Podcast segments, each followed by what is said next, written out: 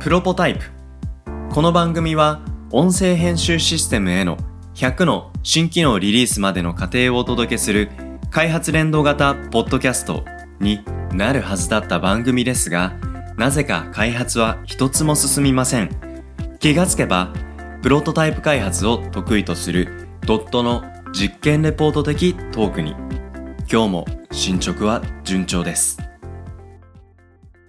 今日のテーマは林那社とパートナー契約締結ですよろしくお願いしますよろしくお願いします。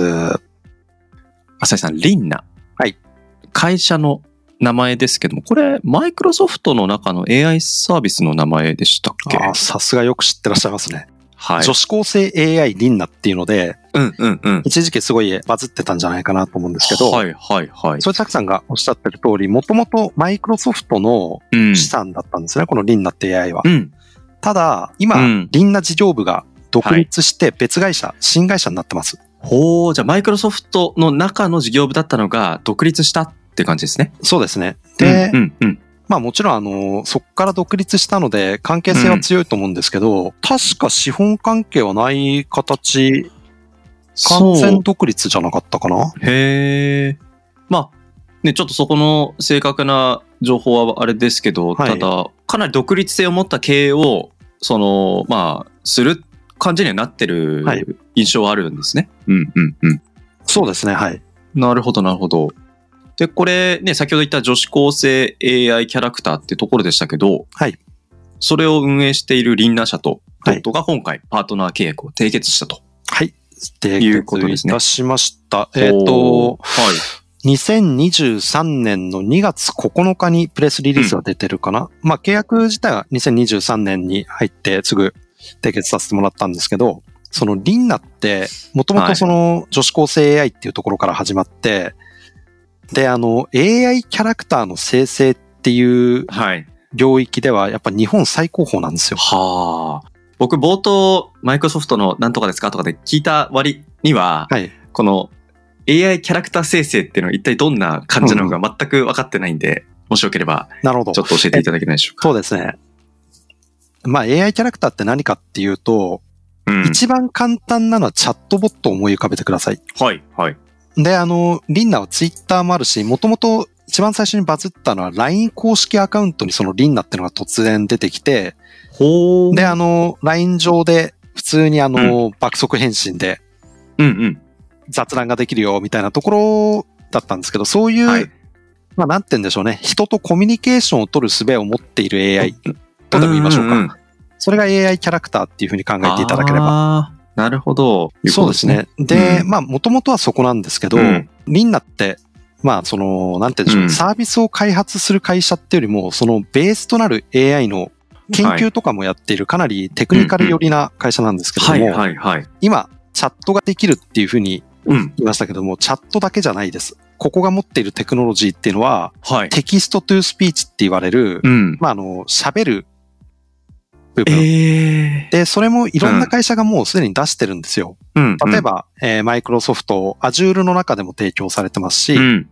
まあ、Google クラウドの中でもクラウドスピーチとかっていう形で出されていたり、いろんなサービスがあるんですけど、うん。それと比較しても、リンナのこのうん。テキストトゥースピーチっていうのは特色があって、え、どんななんて言うんでしょうね、うん機械音声ではない、あ、なんかキャラクターチックだっていう、えこれはですね、ぜひ比べて聞いてほしいんですけど、うん。感情をパラメーターとして与えて、うんうん。怒ってるような口調で喋らせるっていうのもできますし、へ逆に悲しんでるようなとうんうんうか、んいろんなそういうチューニングとかもできるんですね。え。いやーで、リ面ン白いナってそのキャラクターが強いので、例えばあの、リンナが画伯になりましたみたいな形で、うんうんうんあまあテキストから画像を生成するみたいなのも今結構流行ってると思うんですけど、うんうんそういう技術もリンナもちろん持ってますしへ、え。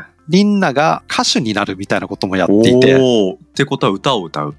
そうなんですよ。歌歌って、これあの、リンナはですね、もう実はメジャーデビューしてるんですよ、ABEX から。そうだ。すごいな。タレントじゃないですか。いやー、ですよね。もねう、しかも24時間働けるタレントですから。そっか。まあ、労働基準法の中では引っかからない。ね、事務所からしたらもう、言い方あれですけど、働かせ放題。そうですね。ですね。まあ、このリンナうんの他の事例で言うと、例えばあの、ペッパうんうん。ー、ペッパーフォーホームっていうのの対話部分に、うんこれ今から言う事例は全部昔のやつなんで、もう今うん。外れてるかもしれないんですけど、ペッパーフォーホームとか、はいあと、ローソンクルーアキコちゃんとかっていう、あの、ローソンの、うんうん。はい。あの、女性のうん。キャラクターですね。あれうんの公式ラインだったかな、はあたりのうんうん。応答の部分にリンナの AI 組み込まれたりとか。か、最近だと、こうんれもあの、実証実験的な感じでやってましたけど、シャープのツイッターって結構中の人が面白い感じうん。うんあれの、あの、アルバイトとして、うんはい。シャープ公式ツイッターのリプ編ですね。返信だけをへー、うんうん。担当するみたいのを、うんうんまあ短い期間ですけど、うんうん。ちょっとやっていたりとか、へーそういう、全部 AI 技術なんですけど、よりコミュニケーション、キャラクター性に特化したような事例っていうのはやっぱりうんうん。。みんないいっぱい持っていて、はい。で、まあ、それっていうのは、あの、表面だけ見るとチャットボットとかっていうふうに見えるんですけど、うん。構成する技術要素っていうのはやっぱり幅広いので、うんうん。そういうところ、あのー全部リンダっていうのはテクノロジーとして持っていて、うんうん。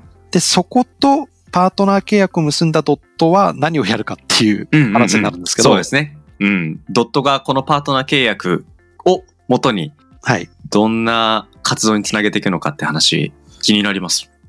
単純に言うとですね、リンダのテクノロジーをドットがはい。加工して売ります。ほう。ゲイナの技術を仕入れて、そこにプラスアルファ、まあ、ドットとして何かしらカスタマイズしたり、プラスアルファ付け足した機能でリリースをしていくサービスのイメージですかね。例えば、リンダがどんなものを出してるかっていうといろんなものを出してるんですけど、うんうんうん。えーその中で、まあ、あの、文章のはい。感情分類っていうのがあるんですね。ほうほう。さっきね、なんか怒ってるリンダとか、はい悲しんでるリンダとかのとこで感情パラメータにみたいな話出てきましたけど、はい近い話ですかあれはですね、あの、喋り方の話ですね。はいはいはい。今回のやつは、うんえー文章をうん、その、まあ、リンナの API という形なんですけれども、文章を、えーテキストでですね、送ったら、このテキストのはい。内容を分析するうと、ん。はこれは怒りの文章ですよ、と。あはあはあ。っていうことは、まあ、もうこれつまんない例なんですけど、うんどんなのができるかって言ったら、お問い合わせフォームとかを、うん。ホームページにいろんな企業さん設置してると思うんですけど、そこから送られてきた文章を、あの、自動で AI 分類にかけて、うんうん。これかなり怒ってる文章ですよ。じゃあクレームの可能性が高い、優先的な対応だとか、あ,、はいはい。るいは、ツイッターとかの、うん。まあ、自分の自社の商品名で検索をした後にツイート文を全部引っ張ってきて、うん、うん。それを分類にかけたら、まあ、マーケティング調査みたいな形のもできるし、なるほど。競合の製品でやったら競合調査もできるし、とか、あーうん、うん、うんっ。ていうようなのも、まあ、あの、ベースになる技術を応用すればそういうことができて、うん、うん。で、もちろん、まあ、例えばリンナの、えー、テクノロジーを使うとですね、僕とか粗志崎さんの声を学習して、うん AI 作ることが可能です。ああ。じゃあ、僕の声を、はいベースにしたテキスト数スピーチをして、僕があたかも喋ってるような。そうです、そうです。ん。皆さんご存知の初音ミク。はい。初音ミクみたいなことを、うん。粗志崎ミクみたいなのが作れるわけですね。恐縮 です。そうなんだ。そうなんです。それに、さらにあの、うん自分の 3D モデルみたいなものを学習素材として、リンナ社のサービスとして、うん。なんて言うんでしょうね。えーうんごめんなさい。自分の 3D モデルみたいなのを作れます。なるほど。それと、さっきのあの、いろんな技術を組み合わせるとい、やー、うんうん、僕が映像の中で口パクパクしながら喋っているうんうんうん。番組とかっていうのを、なるほどな。僕の稼働なしで作れるわけですね。なるほどな。聞いてると、こうのんリンナ社の持ってる AI テクノロジーっていうのは、うんなんか一種類ありますっていうじゃなくて、本当に多種多様にわたっていて、用途ごとにそうの多種多様な AI の中から2、3ピックアップして組み合わせして実現するアプリケーション。うんそうですねそういうイメージの AI 技術、群ってことですかね。そうですね。うん。なるほど。そう。いやー、なんかこういう技術をベースにしてドットの開発を進められるっていうことは、うんまたお客さんに対する提案の幅とか、なんか未来感がすごく広がるような可能性を感じますけど、どうですかこの、こうやってね、締結できたってことに対して。